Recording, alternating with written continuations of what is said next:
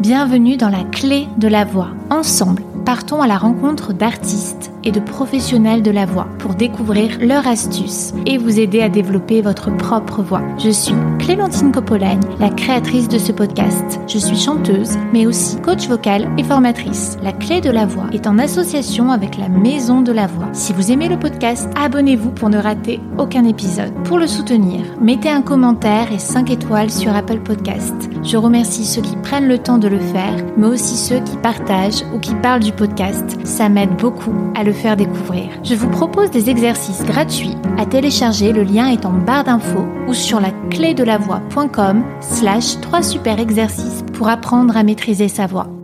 Mathieu Abelli est artiste lyrique, coach vocal et créateur de la start-up Opera Musica. Dans cet épisode, nous parlons de cultiver la confiance en soi et dans sa voix. Mathieu a d'abord chanté de la musique actuelle avant de se former à l'esthétique lyrique, ce qui lui permet une grande adaptabilité en tant que coach vocal. Mathieu était malade le jour de l'enregistrement, mais il a quand même fait quelques démonstrations vocales pour illustrer ses propos sur le larynx, l'activation de la musculature dans le chant ou encore pour aborder le passage et les aigus en fonction de chaque catégorie vocale. Sans plus tarder, je vous laisse découvrir l'épisode de Mathieu Abelli.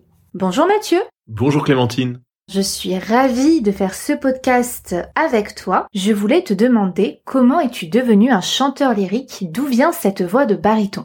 La question classique qu'on pose aux chanteurs d'opéra, d'où vient cette voix? Et en effet, c'est une bonne question parce que c'est pas du tout naturel. Euh, la voix que j'ai aujourd'hui à 41 ans n'est pas du tout celle que j'avais quand j'ai commencé le chant. Dans mon enfance, dans mon adolescence, j'ai jamais imaginé que je deviendrais un chanteur. J'ai pas du tout rêvé de ça. J'aimais chanter, mais simplement par plaisir. J'ai vécu dans un environnement familial où on chantait, et je pense que ça c'est assez déterminant. On chantait des vieilles chansons françaises, même des très vieilles chansons françaises, qui certaines qui dataient du Moyen Âge, je pense, ou en tout cas de plusieurs siècles. Et chose assez particulière et qui existe beaucoup moins à notre époque, qui déjà existait beaucoup moins dans ma jeunesse, c'est que dans les fêtes de famille, on chantait. Et notamment du côté de ma mère qui est bretonne. Et en Bretagne, quand on se retrouvait pour les fêtes de famille, les mariages, les Noëls, euh, on chantait. Et c'est justement aux noces d'or de mes grands-parents, à l'époque j'avais 16 ans, j'avais découvert euh, que j'avais un grain de voix et j'étais devenu un petit peu le chanteur de ma bande de copains. Et j'avais chanté deux chansons de comédie musicale. C'était Starmania à l'époque, dont j'étais fan. Et c'est là que des gens euh, de ma famille m'ont dit que je devrais aller prendre des cours de chant. Donc j'ai commencé les cours de chant à 16 ans. J'ai rencontré une euh, soprano qui à l'époque avait pensé que j'étais un ténor. Alors moi j'étais allé tout de suite à la FNAC acheter un disque d'un ténor. C'était Roberto Alagna, qui devait avoir à peu près 35 ans, et qui commençait à exploser. Je me rappelle que c'était un de ses premiers euh, disques d'air d'opéra. J'ai entendu Werther pour la première fois, et quand j'ai entendu cette voix, je me suis dit, mais comment un être humain peut faire ça? Comment c'est possible? Et bien sûr, j'y arrivais pas du tout. C'est vraiment, dans un premier temps, cet aspect technique de comment ça marche, comment on fait. Et c'est sans doute pas un hasard si, 25 euh, ans plus tard, je suis devenu euh, un coach vocal plutôt euh, performant dans mon enseignement sur l'aspect technique de comment ça marche, comment fonctionne la mécanique vocale.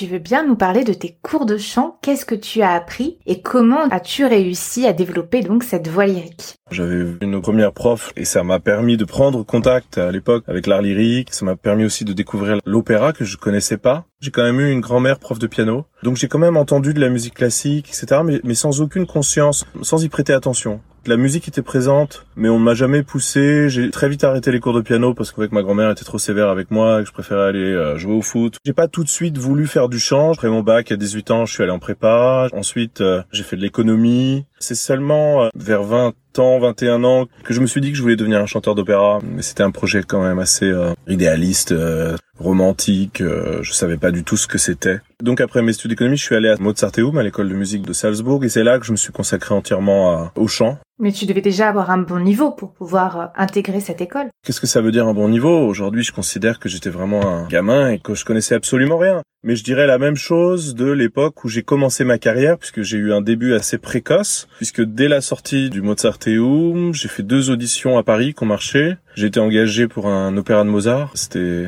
le rôle de Belfiore dans la Finta Giardinera. Je devais avoir 24 ans à peu près. Bon, j'étais pas ténor en vrai. Euh, j'ai fait toute ma formation euh, avec des profs qui m'ont gardé dans cette tessiture de ténor en me faisant chanter avec un larynx trop haut, avec des sons trop ouverts, trop clairs, etc.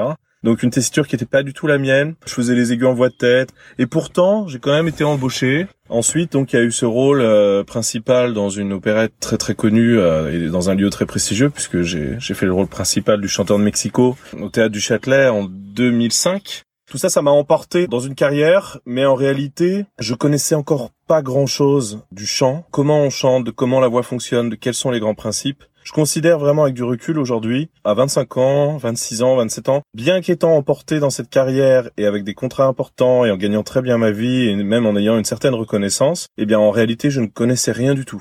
Tu penses que c'était prématuré? C'était prématuré, bien sûr. Il y avait sans doute des qualités naturelles qui ont fait que les gens se sont intéressés à moi et que j'apportais sans doute une fraîcheur. Puis il y avait des qualités musicales ou de théâtre. Bon, j'étais mignon aussi, j'étais jeune. Je pense que tout ça, ça a fait que ça a intéressé. Mais du point de vue de là où je me place aujourd'hui, c'est-à-dire, je dirais, vraiment d'un spécialiste de ce que c'est le, chant, de la technique vocale, de qu'est-ce que c'est de bien chanter, je considère que j'étais vraiment à, au point zéro. Peut-être j'avais une bonne articulation naturelle qui est liée justement au fait que j'ai découvert le chant moi à travers la chanson, je dirais même la variété, la pop, etc. Où il y a cet accent qui est mis sur euh, l'articulation des paroles, du texte et l'expression d'émotions, de sentiments. Donc ça c'était présent en effet, c'était assez naturel pour moi. Et le fait que j'étais très sur l'articulation, j'avais quand même trouvé un système qui fait que les sons que je produisais étaient soutenus. Je considère qu'en fait, dans mon apprentissage, à travers même les rencontres avec des grands chanteurs qui m'ont donné des cours, j'ai malheureusement pas appris grand chose. Et pour répondre de manière euh, donc un peu plus concise à, ta question, je crois que je me suis construit donc au fil des années, surtout en désapprenant toutes les bêtises qu'on m'avait apprises ou toutes les bêtises qu'on répète à longueur de temps dans les conservatoires, les écoles de musique, etc., qui ne sont en fait que des préjugés qu'on répète de génération en génération et qui ne correspondent pas à une vraie connaissance qui peut permettre donc d'être mise en pratique et de chanter bien. Ça, c'est ma conviction aujourd'hui. Pour moi, les choses sont devenues vraiment très très très claires depuis que j'ai commencé de manière soutenue moi-même à enseigner. Après un an et demi à fond, même si j'avais déjà une expérience dans l'enseignement depuis dix ans régulièrement, j'ai quand même euh, enseigné, aidé des collègues, même mon frère qui avait une voix de ténor extraordinaire, mais qui malheureusement n'a pas continué dans cette direction. Mais c'est vraiment à, travers mon propre parcours, mes propres problématiques, les obstacles euh, auxquels je me suis retrouvé confronté, c'est vraiment là depuis un an et demi je considère aujourd'hui que j'ai compris comment ça marche. Donc la question que je me suis posée quand j'avais 16 ans de comment un être humain peut faire ça, je n'ai pas compris pendant plus de 20 ans. Je considère qu'il y a encore 2-3 ans, je savais pas vraiment encore tout à fait. Aujourd'hui, je peux dire, je sais comment ça marche. Je sais comment ça marche à la fois pour les voix d'hommes, enfin en fonction des différentes tessitures, et je sais aussi de l'autre côté vraiment très précisément comment ça marche pour les voix de femmes. Ce sont deux mécaniques qui sont différentes, avec bien sûr des principes qui se retrouvent dans les deux fonctionnements, masculin et féminin. Et puis ensuite, euh, évidemment, pour chaque tessiture, notamment euh, pour les voix d'hommes, chez les voix de femmes, au fond, c'est plus semblable entre les différentes tessitures. Et en fait, ce qui m'aide justement à connaître le fonctionnement et les problématiques de toutes les tessitures presque, c'est qu'en fait, ayant commencé ténor, même ayant chanté enfant avec une voix de soprano colorature, puis ayant fait tout ce parcours pour devenir aujourd'hui ce que je suis, c'est-à-dire un baryton basse, j'ai passé des années à travailler, à réfléchir sur toutes les tessitures ténor, puis j'ai cru que j'étais baryton, puis après, j'ai même euh, cru que j'étais basse. J'ai travaillé sur le répertoire de basse. Et donc, c'est seulement, en effet, depuis, je dirais, deux, trois ans que les choses se sont stabilisées. Donc j'ai fait toutes les tessitures et aussi j'ai fait à peu près tout le répertoire. Ce qui est bien parce que comme ça, ça fait que quand j'enseigne auprès de mes élèves, je connais à peu près tous les airs quasiment par cœur. Donc ça, c'est cool. Alors justement, est-ce que tu veux bien expliquer aux auditeurs du podcast comment ça fonctionne? C'est très important de distinguer le fonctionnement des voix d'hommes et le fonctionnement des voix de femmes. Là où ça change véritablement entre les hommes et les femmes, c'est la gestion de l'aigu et de ce qu'on appelle le passage vers l'aigu. Et dans le monde du lyrique, prend le terme italien de passaggio. Chez les femmes, et c'est souvent malheureusement l'erreur qu'on remarque chez les chanteuses, c'est qu'elles ne le font pas.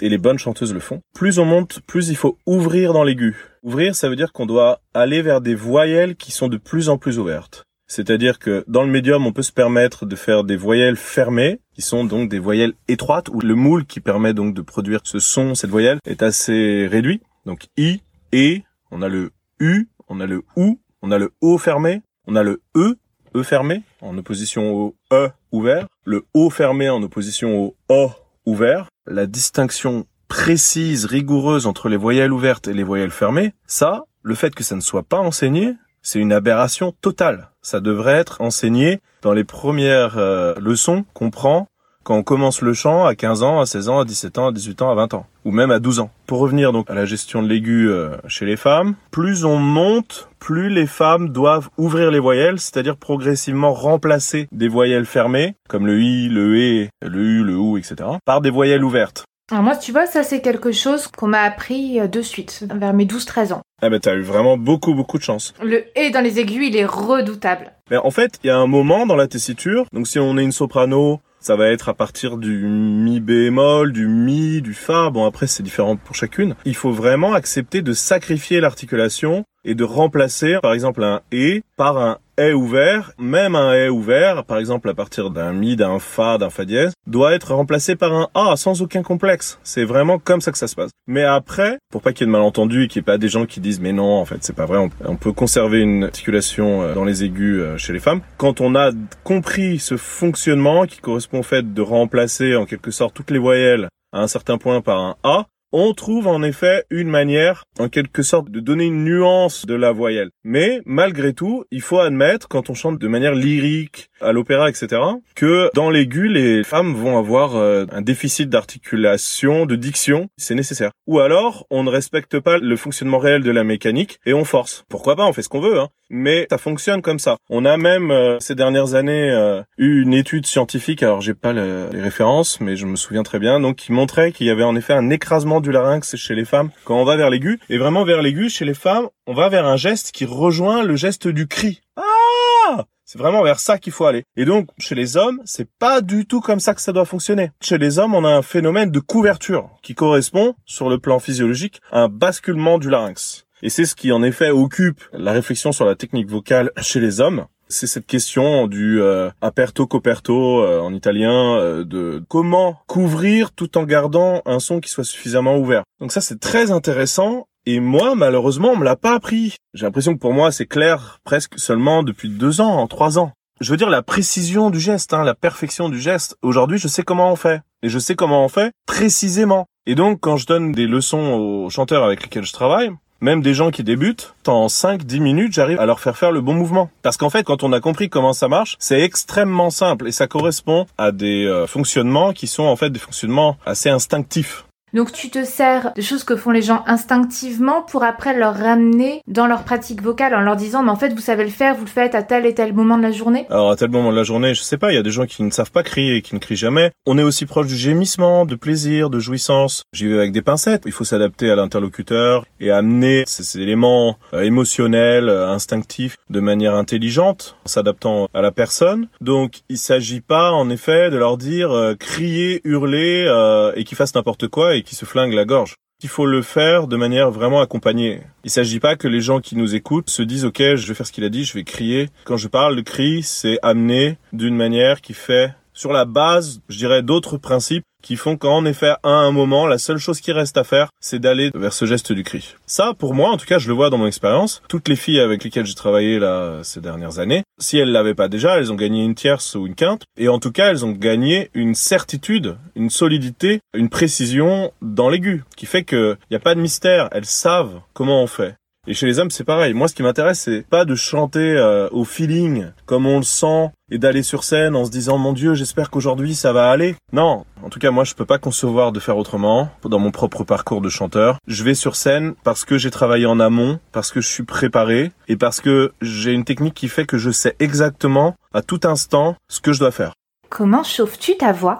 Ça va peut-être euh, choquer, surprendre, étonner. Je ne fais pas, je ne fais plus depuis longtemps des vocalises.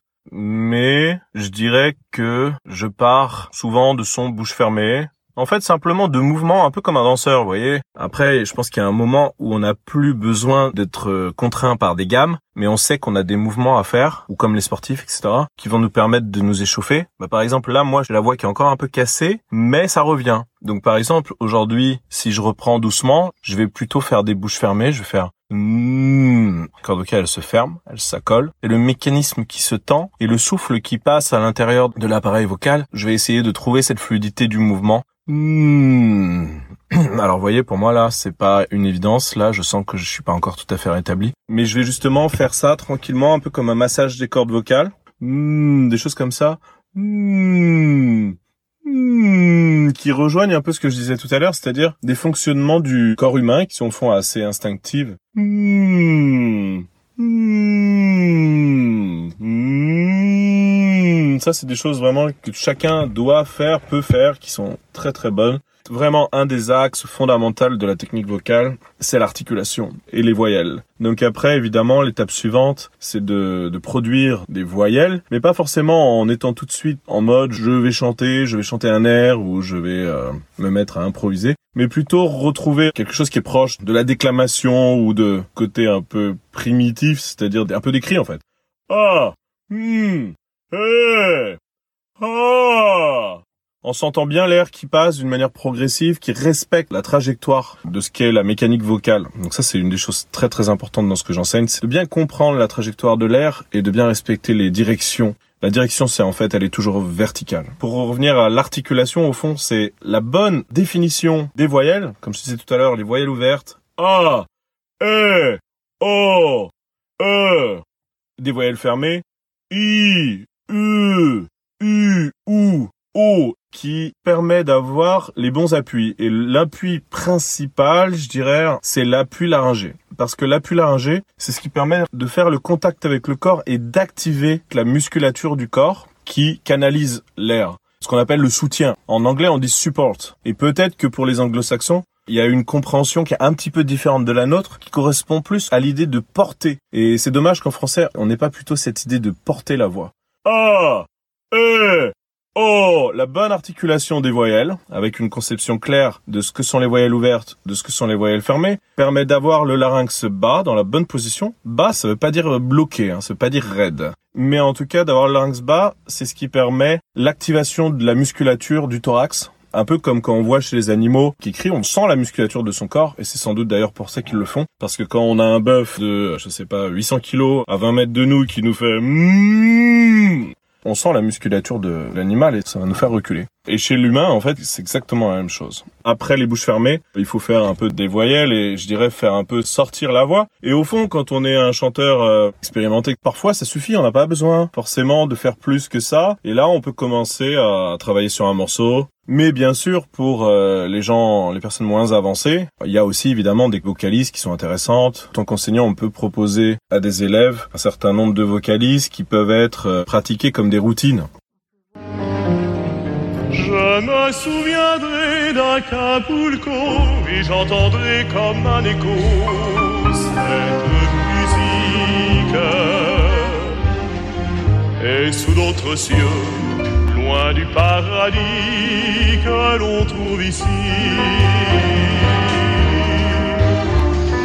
Je regretterai la volupté, l'enchantement des nuits d'été, des les jours heureux dont le souvenir ne saurait mourir. Quand la chanson du vent au bruit de l'océan. De ces deux mélodies naît une symphonie que jamais n'oublie. Je me souviendrai d'Acapulco et quand voguera mon bateau.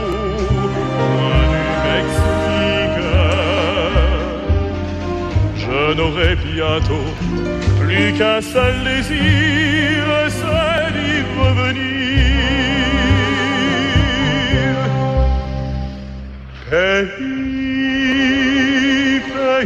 D'amour,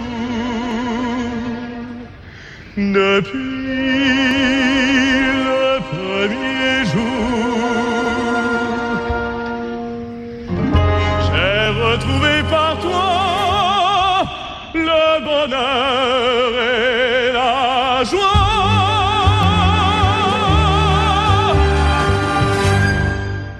Je me souviendrai d'Acapulco et j'entendrai comme un écho cette musique. Et sous notre cieux, loin du paradis que l'on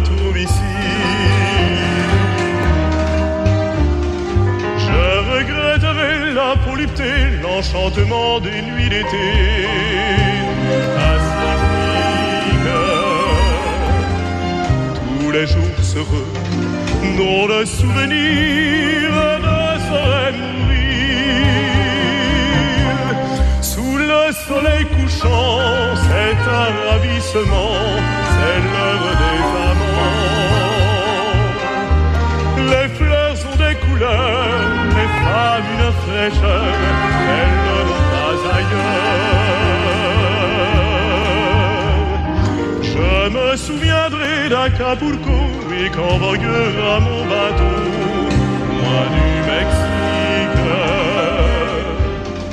Je n'aurai bientôt plus qu'un seul désir, c'est d'y revenir. Acapulco. Dans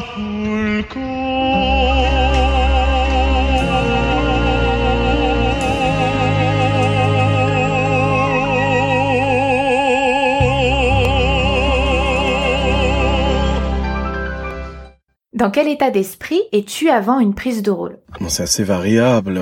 Je sais toujours ce que ça signifie, c'est-à-dire des semaines, voire des mois d'apprentissage. Donc d'abord, moi, ce qui m'intéresse, c'est d'aller regarder la partition, si possible de consulter les grands enregistrements disponibles, parce qu'à chaque répertoire, à chaque pièce, il y a ce qu'on appelle un style, c'est-à-dire une esthétique qui s'est développée au fil du temps. Ça n'empêche pas de discerner s'il faut ou non euh, s'en libérer. En tout cas, je sais que ça va toujours euh, demander un long temps d'apprentissage, et ça, c'est la période qui est fastidieuse, je dirais. Comment tu fais toi pour apprendre? Souvent, j'enregistre ma partie quand je l'ai déjà déchiffrée devant la partition. Alors moi, je travaille avec mon petit piano et des chiffres comme ça, mais une fois que j'ai déjà bien défriché, on va dire, je vais enregistrer certaines séquences et puis je me les répète. Je vais aller me balader, je me répète une phrase, etc. jusqu'à ce que j'ai vraiment mémorisé. J'ai plus de facilité à apprendre avec le texte. Souvent, j'écris le texte. Je le mémorise en l'écrivant plusieurs fois. Par exemple, j'apprends une phrase ou un bout de phrase ou un bout de récitatif et je vais écrire en même temps que je chante les notes et le rythme. Après, bon, il y a toute la dimension euh, du projet en lui-même qui va correspondre au fait que ça va se jouer dans un endroit particulier, dans un pays particulier, avec des gens que je connais, que je connais pas,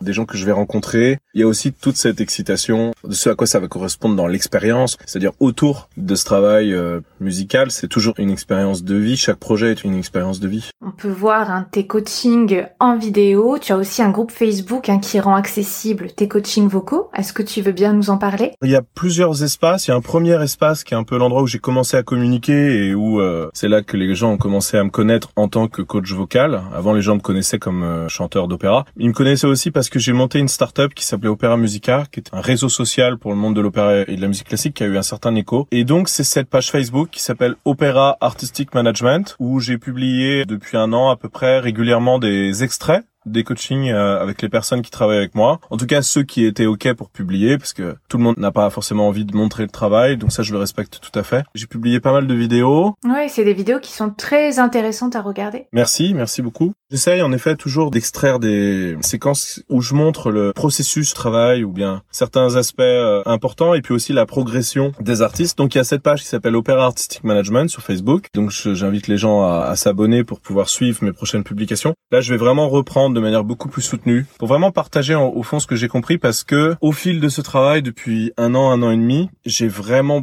moi-même énormément progressé. Je suis plus clair sur pas mal de concepts. Donc il y a aussi en effet un groupe qui s'appelle Opera Artistic Management, dont le, but est de permettre euh, de faire plus de publications, d'assister à des coachings euh, en direct. Donc je fais des coachings en visio. J'avais pas mal de réticences au début euh, et en fait ça marche très très bien. Je crois que ça a beaucoup beaucoup d'avantages, même par rapport au présentiel. Ça permet aussi d'avoir une vidéo à la fin du cours et puis justement de pouvoir extraire des séquences. Donc il y a ce groupe qui s'appelle les coachings de Mathieu Abelli. Et puis là, je suis en train aussi de créer un nouvel espace sur YouTube où j'ai créé une playlist qui s'appelle les coachings de Mathieu Abelli, qui sont sur la chaîne YouTube Opera Artistic Management. Où là, donc, je suis en train de rassembler les, les vidéos que j'avais déjà publiées sur Facebook. Donc dès que j'ai fini, parce que ça prend un peu de temps, je vais publier les nouvelles vidéos. Euh, je pense au rythme d'une vidéo par semaine. Est-ce que tu veux bien nous parler de ces concepts et est-ce que parmi les élèves, tu as remarqué une problématique récurrente qui revenait souvent et un moyen de pouvoir aider les chanteurs? J'ai déjà un peu évoqué tout à l'heure qu'il y a vraiment deux fonctionnements, deux gros blocs, je dirais, qui est le fonctionnement des voix masculines et de l'autre côté le fonctionnement des voix de femmes. Ça c'est la première chose à comprendre et en effet à l'intérieur de ces deux blocs, ce que je vois, moi, c'est que ça fonctionne toujours pareil. Après, en fonction des tessitures, il y a une esthétique, une couleur qui va un peu varier, qu'il faut respecter. À l'opéra, les voix graves, on a envie que ça sonne encore plus grave. On veut que les basses sonnent vraiment très très basses, que les barytons, barytons basses sonnent graves, etc. Ça correspond à des caractères précis dans des opéras ou qui sont en fait des histoires, comme dans des comédies musicales, comme dans des pièces de théâtre. On a des caractères qui sont très typés. Et on a souvent envie aussi que les voix claires sonnent vraiment très claires, très lumineuses. Donc ça, il faut évidemment le respecter. Donc il y a un travail qu'on va faire avec des voix graves, de chercher à, atteindre la plénitude du potentiel de rondeur, d'obscurité du son, etc. Sans forcer sur la mécanique, hein, sans que ce soit artificiel, juste en allant au bout d'un potentiel. Et dans les voix aiguës, c'est à peu près la même chose chez les femmes, on va parfois, pour certaines voix, les voix hautes, etc., privilégier le fait de viser euh, le potentiel en fait de brillant, de clarté. En tout cas, les voix d'hommes fonctionnent, je dirais, toutes pareilles. Donc on est toujours confronté aux mêmes problématiques, aux grands axes. Alors là, comme ça, rapidement, je vais peut-être en oublier, mais l'articulation, comprendre ce que c'est la laryngée, la direction du souffle, comprendre en fait quelle est la direction du geste, déployer le geste vers le haut, respecter la trajectoire du souffle, lever les sons, monter les sons, une bonne distinction entre les voyelles ouvertes et les voyelles fermées, ce qui permet de comprendre, de rejoindre la problématique de la respiration et du soutien de la voix, c'est-à-dire comment fonctionne le thorax, comment fonctionne le corps. Enfin, d'abord permet l'inspiration, puis ensuite permet donc la canalisation du souffle euh, dans l'expiration. Et puis après, on a la problématique de comment appréhender l'aigu. Donc d'abord ce moment du passage, donc chez les hommes avec un mouvement de bascule et de couverture, qui a une manière de couvrir les sons sans forcément transformer la voyelle. C'est en fait comprendre ce que c'est que ce euh, concept mystérieux de aperto coperto, c'est-à-dire ouvert mais couvert ou bien couvert mais ouvert. Et chez les femmes, au contraire, cette idée d'ouvrir progressivement. Et puis à la fin, en effet, euh, comment on chante l'aigu, euh, l'extrême aigu, à la fois chez les hommes et chez les femmes. Donc après, si je fais le pont avec la pop, la variété, etc. Au fond, les bases vont être exactement les mêmes. C'est-à-dire que tous les éléments techniques pourrait dire conceptuels dont on a besoin la compréhension de la voix euh, lyrique ou dans l'apprentissage de la voix lyrique, on va retrouver les mêmes principes dans la voix de variété. Après, quand les choses sont un peu abouties, comprendre comment fonctionnent les résonateurs. Donc, euh, qu'est-ce que c'est que le masque? Comment on utilise des appuis en fait au niveau du masque? Le masque c'est pas le nez, et euh, comme le masque de ski ou le masque de plongée, c'est autour du nez. C'est au niveau des yeux. Autour du nez, on a des appuis musculaires qui peuvent être sollicités de manière très simple parce qu'il y a des phénomènes euh, instinctifs qui nous permettent de le trouver très facilement. Moi, j'ai malheureusement, on m'a jamais appris ça quoi, alors que c'est tellement facile. J'ai découvert ça en enseignant. Puis en effet, on peut aussi utiliser les résonateurs du nez, les sinus, etc. Donc ça, ça permet en quelque sorte d'amplifier le son ou de lui donner une couleur particulière. Et ça peut dans la pop, on va moins le solliciter parce qu'on a moins besoin d'aller au bout des capacités de puissance, de richesse harmonique. Donc on va s'arrêter un peu avant. Donc on a besoin de comprendre ce que c'est l'articulation, le soutien, le respect des bonnes directions du souffle, etc. Chez les femmes, sur l'aigu, pour les femmes qui chantent en voix de tête, parce que dans la pop, certaines femmes peuvent choisir, ou dans certains répertoires, il faut rester en voix de poitrine. Donc bien comprendre comment fonctionne la voix de poitrine et comment on va monter dans l'aigu en voix de poitrine donc soit en restant en voix de poitrine, ce qui correspond un peu au travail qu'on fait chez les hommes, ou en passant en voix de tête, ce qui permet en effet chez les femmes, qui parfois sont bloquées dans leur voix de poitrine, d'avoir une octave, une octave et demie en plus, alors qu'elles savaient pas. Et puis sinon, donc pour les femmes qui chantent en voix de tête, ça va être un peu près pareil, c'est-à-dire qu'il va falloir vraiment oser aller vers toujours plus d'ouverture et un truc au fond dans, dans l'extrême aigu qui est un peu euh, extrême, quoi, un peu hystérique, sans sexisme. Quand je parle d'hystérie, c'est vraiment au fond d'aller au, au, bout d'un geste euh, qui est vraiment très très intense, quoi, une émotion très très intense. Et chez les hommes, là, il y a une grosse différence, moi que j'ai bien C'est peut-être justement parce que je venais de la pop ou de la ou de la chanson, de la variété, c'est que moi je savais pas couvrir les sons, donc moi je chantais les aigus ouverts. Et en fait, c'est ce qu'on fait dans la pop chez les hommes. On chante les aigus en ouvrant. Donc là, au fond, les hommes, ils font un peu comme les femmes, ils font pas le mécanisme de bascule. Mais je pense que si on veut vraiment bien chanter de la pop, il faut aussi savoir le faire, parce que si on veut respecter l'articulation d'une chanson ou d'un air de comédie musicale, etc., parfois on a besoin de chanter des voyelles fermées. On peut pas se permettre de transformer totalement euh, l'articulation. Il faut pouvoir chanter un O fermé, un E fermé, sur un Mi, sur un Fa, sur un Sol, pour des ténors de pas savoir le faire et de tout chanter A, un peu à l'américaine, c'est un peu dommage quoi. Au fond dans la pop, il faut bien comprendre ce que c'est le soutien et après c'est un peu comme parler sur le souffle. Il faut bien canaliser l'air comme quand on fait ça là. Là, j'ai un flux d'air qui est bien régulier, compris comment faire ça en ayant les cordes vocales fermées, comme quand je fais une bouche fermée que je fais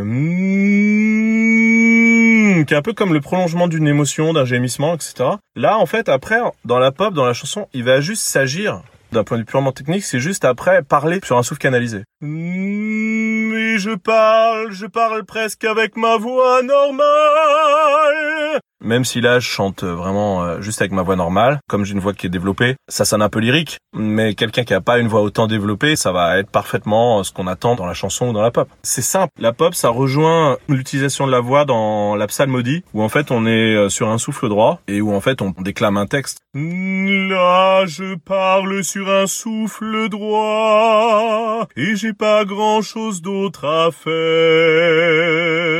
Bon ça s'entend peut-être pas, mais j'ai la voix un peu cassée donc je fais pas plus que ça. Alors justement, tu as été malade, comment est-ce que tu fais pour récupérer ta voix? Qu'est-ce que tu fais dans ces cas-là? Surtout quand tu as des représentations, que tu as des échéances de chant et que tu peux pas juste ne pas parler. Alors là, ça va, j'avais pas d'obligation à part mes coachings, j'étais pas en prod. Un gros rhume comme j'ai eu, là, j'ai plus de voix du tout, en fait. Dans une prod, euh, un événement comme ça, ça arrive, c'est rare, mais ça arrive. Bah, c'est annulation, hein, en fait, y a pas de solution. Après, quand on est pas trop malade, on peut quand même y arriver. Et dans ces cas-là, comment tu fais pour récupérer? Bon, les anti-inflammatoires peuvent aider. Je pense qu'il faut absolument éviter de prendre de la cortisone. Et surtout, il faut absolument éviter de chanter avec de la cortisone. Je pense que dans le monde de l'opéra, surtout chez les voix aiguës, c'est sans doute quelque chose qui fait beaucoup de mal à pas mal de chanteurs, qui les fait grossir et tout ça. Même si ça permet de trouver une facilité, c'est très très mauvais pour la santé, aussi pour la santé de la voix. Donc ça, à éviter absolument. L'extranase, c'est pas mal, ça permet de, régénérer un peu la voix et de soigner les petits œdèmes qui sont provoqués par la toux. J'ai pas de remède magique. Il faut faire des infusions, boire du thé avec du miel parce que ça adoucit. Prendre son mal en patience et attendre que ça passe, tout simplement. Pas trop parler, se reposer, pas trop boire d'alcool parce que ça irrite, ça aide pas à la guérison. Dès qu'on va un petit peu mieux, chercher à retonifier le corps en faisant un peu de sport. Enfin, en tout cas, reprendre un peu l'exercice parce que c'est la tonicité du corps tout entier qui va permettre à la voix de revenir plus rapidement parce qu'en fait la mécanique vocale c'est les muscles du thorax qui sont plus importants mais c'est aussi un ensemble d'une multitude de micro-muscles qui entrent en jeu au niveau de l'appareil purement vocal quoi de la gorge donc il faut que ce soit tonique si on est mou qu'on est crevé etc on n'y arrive pas il n'y a pas assez de tonicité. Et il y a souvent trop de chanteurs, alors soit qui forcent trop, mais de trop de tonicité, et qui donnent plus que ce qu'ils devraient. Donc le chant n'est pas équilibré, il y a un forçage, il y a quelque chose qui va pas permettre à la machine de bien fonctionner. Et il y a des gens, à l'opposé, cherchent trop la relaxation et ne sont pas assez dans la tonicité, la tonicité de l'articulation des voyelles et aussi de ce qui permet de monter vers l'aigu. Si on n'a pas ce courage, en quelque sorte, cet engagement physique, psychologique, émotionnel, on va être rapidement bloqué. Chanter, c'est quand même quelque chose qui demande un vrai, vrai engagement.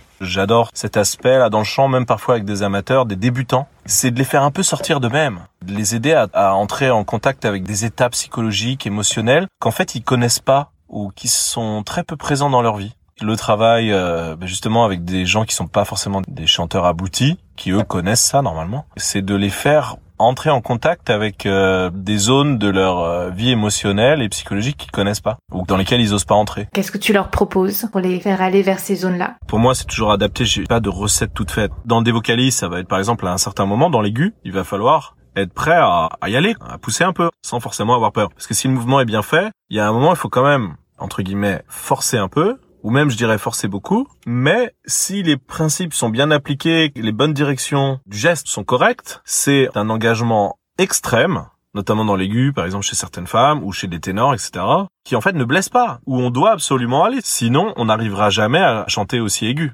Et donc il y a un moment, il y a une sorte de mur à passer. Il y a une sorte d'abandon qu'il faut expérimenter. Il vaut mieux être accompagné, c'est-à-dire que je dis pas aux gens là qui écoutent et qui vont peut-être pas tout à fait comprendre ce que je dis de faire ça chez eux parce qu'ils risquent de se faire mal. Mais en tout cas, bien accompagné, il y a un moment, il y a un cap à passer ou passer à travers un mur. J'aime bien cette image, elle est un petit peu naïve, mais ça me fait penser à, je crois, c'est le premier épisode de Harry Potter. Il y a un moment pour aller dans leur école de magie là et passer dans le monde de la magie, il faut qu'ils aillent au bout d'un quai et au bout de ce quai, pour trouver le quai qui est caché et qui permet de prendre le, bon train vers le monde de la magie, ils doivent vraiment oser courir vers un mur en sachant que s'ils osent, qu'ils y croient au fond, ils vont passer à travers le mur. Il y a un moment dans le chant, c'est pareil, si on fait le bon mouvement, si on va dans la bonne direction, il y a un moment, il faut être capable de lâcher, d'oser, et on découvre, en effet, de manière euh, vraiment euh, extraordinaire, surprenante, il y a un espace derrière qu'on connaissait pas. Et ça, ça arrive très très souvent.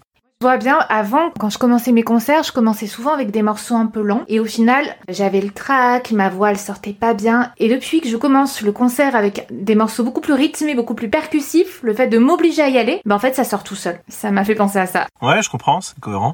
C'est comme dans le sport. Par exemple, moi, j'ai fait beaucoup de tennis quand j'étais plus jeune. Si on a peur, à un moment, si on a peur de perdre, si on sent que le match est mal parti, qu'on n'est pas à l'aise, le réflexe, c'est de jouer petit bras, d'assurer. Et souvent, c'est là qu'on a le plus de chances de perdre. Parce qu'on réduit les, mouvements, on lâche pas les coups. Faut oser lâcher. Quitte à faire des erreurs, faut s'ouvrir. En fait, c'est aussi une manière de cultiver la confiance. C'est-à-dire aussi d'absence de peur. Ça veut pas dire que les dangers n'existent pas. Il faut pas être paralysé par la peur ou tout ce qui en est fait. Bah, par exemple, quand on monte sur scène, est là pour nous impressionner, nous faire imaginer le scénario catastrophe où les choses vont mal se passer. Si les conditions sont réunies, justement, si on n'est pas explosé de fatigue ou je ne sais quoi, et qu'on a fait ce qu'il faut pour arriver dans un état de santé euh, correct le jour d'un concert ou d'une représentation, c'est aussi notre responsabilité et c'est vrai que quand on est chanteur d'opéra ou chanteur tout court, ça oblige quand même à une certaine discipline et donc de pas faire n'importe quoi euh, les jours qui précèdent un concert ou de pas faire une nuit blanche la veille d'une représentation. Il y a quand même un ensemble de choses à respecter pour juste être bien, comme un sportif, comme un athlète. Ça veut pas dire non plus s'empêcher de vivre, tout surveiller, tout s'interdire, mais simplement arriver dans un état où je suis dans un état de forme normale. Alors on expérimente tous que le corps humain, il est rempli d'imperfections et qu'au fond, la forme ultime, optimale, on l'a rarement, en vrai. Donc il s'agit pas non plus d'attendre d'être dans un état de forme euh, optimale, mais juste de pas être malade, de se sentir normal, même si on est un peu fatigué, etc. Normalement, on doit pouvoir faire les choses correctement si on n'est pas malade. Et donc, il y a un moment, tout se joue au niveau de la préparation. Si je connais mon rôle,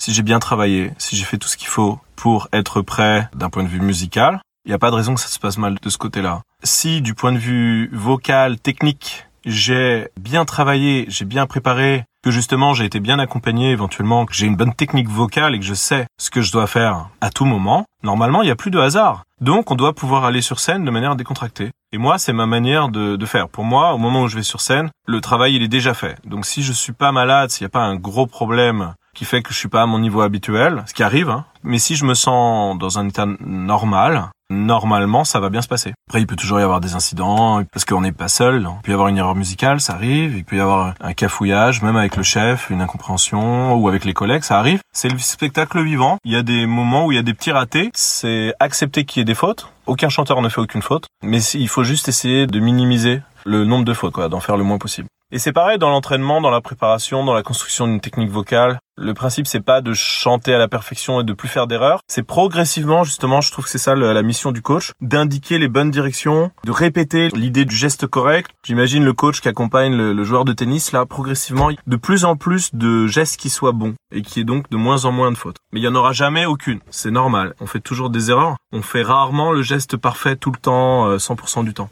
Et ça, il faut l'accepter, c'est la nature humaine. Donc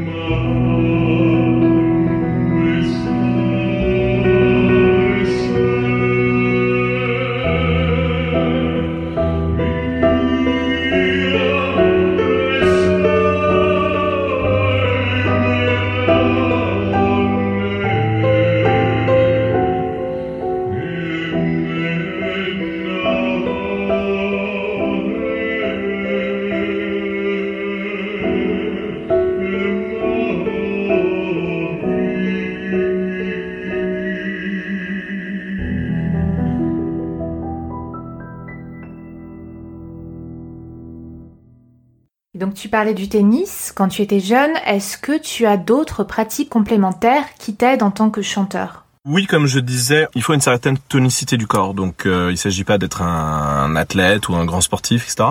D'ailleurs, parfois, il y a certaines activités sportives qui créent en fait des crispations. Donc, à mon avis, il faut pas aller trop trop loin. Il s'agit pas de pas faire de sport. J'ai souvent entendu des chanteurs qui disaient que le sport et le chant c'était pas compatible. Moi, je suis pas du tout d'accord avec ça. Je me rappelle Marcello Alvarez, qui est un grand ténor, qui disait que c'était pas compatible. C'était soit la voix, soit le sport. Bon, bah, le résultat, c'est qu'il est devenu euh, extrêmement gros. Alors, il chante merveilleusement, mais il doit pas être en très bonne santé. Donc ça, moi, je trouve que c'est un extrême qui est pas juste, en fait. À mon avis, euh, on n'est pas obligé de tomber là-dedans. Et c'est vrai qu'il y a plein de chanteurs d'opéra qui euh, se laissent aller et peut-être qu'ils cherchent un peu des excuses pour pas faire de sport. Ouais, parce que tu parlais de Roberto Alagna tout à l'heure. Lui, il nage avant les représentations. Et... On voit qu'il est sportif, il doit approcher la soixantaine. Bah, on voit que c'est un homme qui a fait attention à lui toute sa vie, qui a fait du sport, qui a fait un peu de muscu. Moi, je pense que c'est bien de faire un petit peu de musculation parce que les appuis dans tout ce qu'on pousse et dans tout ce qu'on lève, ce sont les mêmes appuis musculaires qu'on trouve dans ce qu'on appelle donc le soutien de la voix. Faut juste pas en faire trop. J'ai connu un collègue chanteur qui avait beaucoup de talent et une très belle voix, qui a fait de la musculation à outrance, donc qui est devenu euh, hyper musclé. Il a véritablement perdu sa voix. Je trouve que la natation c'est bien parce que ça permet d'être tonique. Il s'agit pas non plus de croire qu'il faut faire des choses euh, extraordinaires pour chanter bien. Il s'agit pas d'être un grand sportif. Il faut juste être dans une forme normale, qu'on fait un peu de sport, qu'on marche un peu, qu'on est dans un état de santé euh, correct. Si on sait chanter à partir de là, si on a bien compris comment fonctionne la voix, on doit pouvoir chanter bien. Il y a un aspect important aussi, c'est le sommeil. Pour moi, c'est clair que ça joue beaucoup. En effet, on dit euh, que dormir, c'est ce qui permet euh, d'avoir une voix d'or. Et je crois que c'est vrai. Quand on est fatigué vocalement, quand on se sent pas très bien vocalement, une, des meilleures solutions pour aller mieux et de mieux chanter, c'est de bien dormir. Ça, c'est très très important. Bon, avoir une vie saine, pas trop boire, ça veut pas dire pas boire du tout, euh, de préférence pas fumer, c'est pas forcément totalement bloquant. On peut vivre normalement et, et chanter bien. En tout cas, moi, je vais de plus en plus vers ça une sorte de lâcher prise, de décontraction psychologique, justement pour pouvoir être heureux, profiter de la vie. Quand on va chanter quelque part, justement, dans un endroit formidable ou, je sais pas, récemment j'ai chanté en Allemagne euh, au bord de la mer. Bon, bah si j'étais bloqué dans mon trip, je suis chanteur d'opéra, faut que je me protège, faut que je fasse gaffe en permanence à ma gorge. Je vais pas aller à la plage, je vais pas aller euh, me baigner dans la mer, je vais pas découvrir le coin, je vais pas rencontrer les gens, je vais pas vivre ça c'est trop triste, ça vaut pas la peine. Moi je pense que quand on est content, heureux, qu'on vit des choses agréables, souvent on a plus de choses à exprimer, on est plus décontracté et on chante mieux.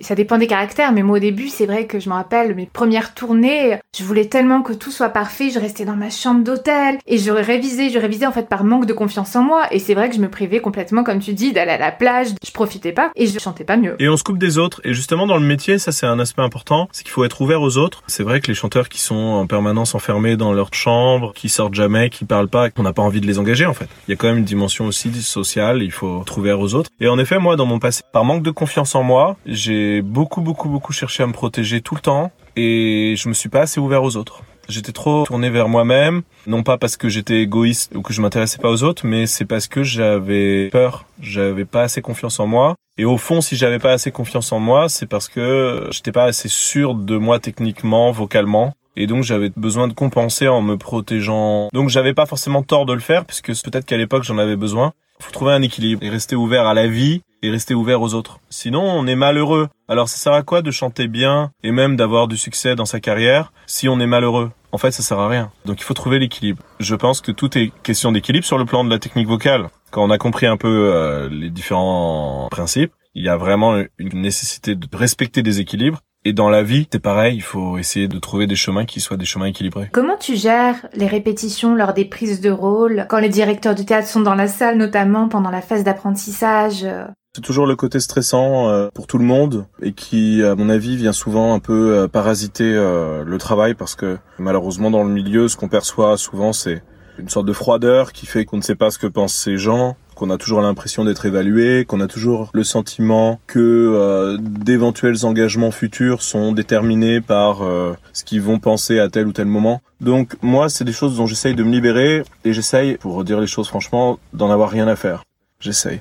C'est de plus en plus clair aujourd'hui. Je dirais que moi j'ai pris une certaine distance avec euh, le milieu en tant que tel, c'est-à-dire les théâtres, les maisons d'opéra, etc. Parce que en tant qu'artiste, ces dernières années, je pourrais dire que j'ai compris que ça n'est pas là que je m'épanouis. Ça peut sembler étrange pour certains auditeurs. Je sais pas si on doit parler de ça ici, mais... Euh... Ben oui, ce qui compte, c'est toi, c'est ton expérience. Et d'ailleurs, il y a des épisodes qui sont consacrés à des chanteurs, des épisodes qui sont consacrés à des profs de chant, des coachs, et puis il y a des gens qui sont les deux. Par exemple, là, j'ai interviewé un chanteur qui me disait qu'en fait, il s'épanouissait beaucoup plus en tant que compositeur. Donc, euh, ce qui compte, c'est ton expérience maintenant. C'est un peu ce que tu disais là concernant ce chanteur. C'est-à-dire que j'arrive à un point où je suis conscient de qui je suis vocalement, de qui je suis aussi en tant que personne, quelles sont mes aspirations, quelles sont les choses qui font que je me sens bien dans un environnement ou que je me sens pas bien. Et je dirais que dans le monde des théâtres, même des spectacles en général, il y a trop de choses qui dysfonctionnent et qui créent des espaces trop étroits pour véritablement pouvoir faire de la vraie musique dans la joie, dans la bonne humeur, sans être euh, en permanence euh, embêté par des considérations qui n'ont rien à voir et qui sont des considérations de business, de carrière, de compétition. Donc ça, moi, il y a un moment en gros où j'ai plus trop envie. Et où je suis plus intéressé par des projets qui vont donc peut-être être un peu plus hors du système institutionnel, qui sont des projets de création artistique, de création musicale. Donc pour moi aujourd'hui il y a deux axes, c'est ce travail de coaching vocal donc où je m'engage pour vraiment aider des chanteurs à progresser, à construire une technique, ne serait-ce que prendre du plaisir à chanter, à construire leur voix, etc. J'ai aussi, euh, grâce aux outils de communication qui sont les miens, l'idée en fait de faire de ces espaces où je communique, je dirais une plateforme de promotion de ces artistes. Donc ça c'est très important pour moi. J'ai commencé à le faire l'année dernière, mais là je vais m'engager encore plus dans la période qui vient pour vraiment développer cet aspect-là. Je vais publier plus souvent si tout se passe bien et je vais essayer donc vraiment d'en faire un outil de promotion pour ces artistes, c'est-à-dire de les aider à travers euh, la publication d'extraits de notre euh, travail, puis à travers, j'espère donc, les publications concernant leur propre euh, activité de, de chanteur, leurs concerts, leurs présentations, etc., de faire leur promotion et de les faire connaître en fait. Ça c'est le premier axe, et le deuxième c'est celui où moi je m'épanouis en tant que chanteur. Alors actuellement, en fait, il y a un travail où je me mets au service d'un compositeur qui s'appelle Federico Alagna, qui a composé de très très belles œuvres, notamment une première œuvre qui a déjà été chantée à la fin de l'année 2021, qui s'appelle Le reniement et la foi de Saint-Pierre. Donc on a déjà joué, qu'on va rejouer, mais qu'on va aussi enregistrer. Donc là, on est en train de, de mettre ça en place. Je pense qu'on va pouvoir commencer à présenter des choses euh, dans la période qui vient mais il y a aussi en fait d'autres œuvres qu'il a créées qui sont très très belles. Récemment, justement, à travers euh, le fait que des gens ont entendu euh, parler de mon travail de création, créateur d'œuvres, c'est comme ça qu'on appelle euh, l'interprète qui donne naissance à une œuvre. Il y a d'autres compositeurs qui m'ont fait des propositions. Donc ça, c'est des choses qui m'intéressent. Il y a une dimension de création, d'engagement. On est dans la joie de faire de la musique et de participer à un processus de création. Et alors encore plus sur des œuvres sacrées où il y a une dimension spirituelle ça me fait euh, progresser, ça me fait accéder à des trésors de beauté, d'expression, etc. Là, j'en suis là. Et justement, alors récemment, j'ai redécouvert un aspect que j'avais déjà approché quand j'étais plus jeune, mais je pense que j'étais pas assez mûr et justement, je maîtrisais pas encore assez bien ma voix techniquement pour pouvoir vraiment en faire quelque chose. C'est l'art de l'improvisation. Récemment, j'ai commencé à prendre du temps pour euh, improviser. D'abord, ça a été à travers une collaboration avec un pianiste qui est pas du tout un pianiste classique, mais qui a du talent. Les gens pourront aller voir sur YouTube. Et ensuite, je me suis rendu compte que je pouvais faire ce travail moi-même, commencer à publier des petites choses. Ça m'a permis de faire de nouvelles rencontres. Mais je suis en train de m'équiper, euh, les personnes qui ont envie de travailler avec moi aussi. Et je pense qu'on dans cette direction, il y a vraiment un gros potentiel de création et d'épanouissement. Et je pense même que cette dimension d'improvisation pure va aller vers une forme de composition. Est-ce que tu veux bien nous dire comment tu fais pour ceux qui ont envie d'en savoir plus et puis d'essayer eux-mêmes? Très intéressant parce que il y a deux personnes qui m'ont demandé si je pouvais leur euh, montrer comment je fais, qui sont des, des gens donc qui sont intéressés par l'improvisation, qui n'ont pas forcément cette facilité et qui en gros m'ont demandé si je pouvais leur donner un cours d'improvisation. Et en effet, c'est un axe aussi que j'espère pouvoir développer. Donc là, si parmi les gens qui écouteront, il y a des gens qui ont envie d'essayer de faire une sorte de cours d'improvisation avec moi, j'en serais très heureux, c'est une direction qui m'intéresse beaucoup. Mais c'est indissociable, et c'est ça qui m'intéresse vraiment beaucoup, c'est indissociable d'un bon fonctionnement technique. Parce que si on maîtrise pas parfaitement son instrument, on ne va pas pouvoir le faire. Dans ce que je fais, je crois que ma boussole, c'est toujours d'aller vers un maximum de simplicité. De toujours choisir le geste qui est le plus simple et le plus évident pour ma voix. Et donc, si je conseille d'autres personnes, ce sera toujours de les inviter à choisir l'option la plus évidente musicalement et la plus évidente aussi au niveau de la sensation et du fonctionnement de l'appareil vocal. Encore faut-il connaître précisément le fonctionnement technique de son instrument. Je vais juste préciser par rapport à ce que j'ai dit là. Quand je dis que le meilleur principe, c'est de toujours choisir la simplicité musicalement, c'est exactement le contraire de ce que font les compositeurs aujourd'hui. Pas les compositeurs avec lesquels je travaille là. Et notamment Frédéric Alagna, c'est de la musique sublime. Vraiment avec tout cet héritage qui est lié aussi à celui de son frère, grand ténor Roberto Alagna. Ils ont la même esthétique, ils ont le même patrimoine musical. Ça n'a rien à voir avec ce qu'on considère comme euh, étant aujourd'hui euh, le cliché de la musique contemporaine, où justement je crois que beaucoup de compositeurs, qui d'ailleurs ont même un certain succès, sont reconnus par les institutions, etc., on dirait qu'ils choisissent toujours le choix le moins évident, comme s'il fallait que ça soit toujours euh, le contraire de ce qui pourrait être attendu, etc. Et ça, ce sont des directions qui m'intéressent pas du tout. Pour moi, hein, vraiment, il y a peut-être des gens qui trouveront que je suis un inculte, ou je, ne sais pas, mais pour moi, c'est glauque. Même parfois, on dirait de la musique psychédélique. Pour moi, il y a quelque chose de profondément malsain dans tout ça, qui correspond pas du tout au désir des gens d'écouter de la musique, de se faire du bien, d'être transporté dans une belle atmosphère et de cultiver ce dont on a tant besoin à notre époque où tant de choses dysfonctionnent, c'est de cultiver la beauté, la joie, le bien-être. Autant en tant que producteur de musique et de chant que en tant que public, auditeur, on a envie de beauté et de quelque chose qui nous fait du bien à l'âme et pas quelque chose qui nous amène dans un truc où on remplit d'angoisse, où on se sent mal. Je ressens pas moi la même chose, tu vois, pour moi, ce qui marche dans l'artistique, que ce soit la musique ou un tableau ou une photo, c'est que la personne me communique une émotion, que je sois prise par une émotion. Après, il y a des émotions qui sont plus agréables, mais pour moi, ça veut dire que la personne a réussi à m'amener dans son univers. Pour moi, le pire, c'est que il se passe rien. Mais après, quelle que soit la forme, du moment que je ressens quelque chose, je trouve que la personne a réussi. Même s'il y a des musiques que j'écouterai pas tous les jours, mais ce que j'aime, c'est ressentir une émotion.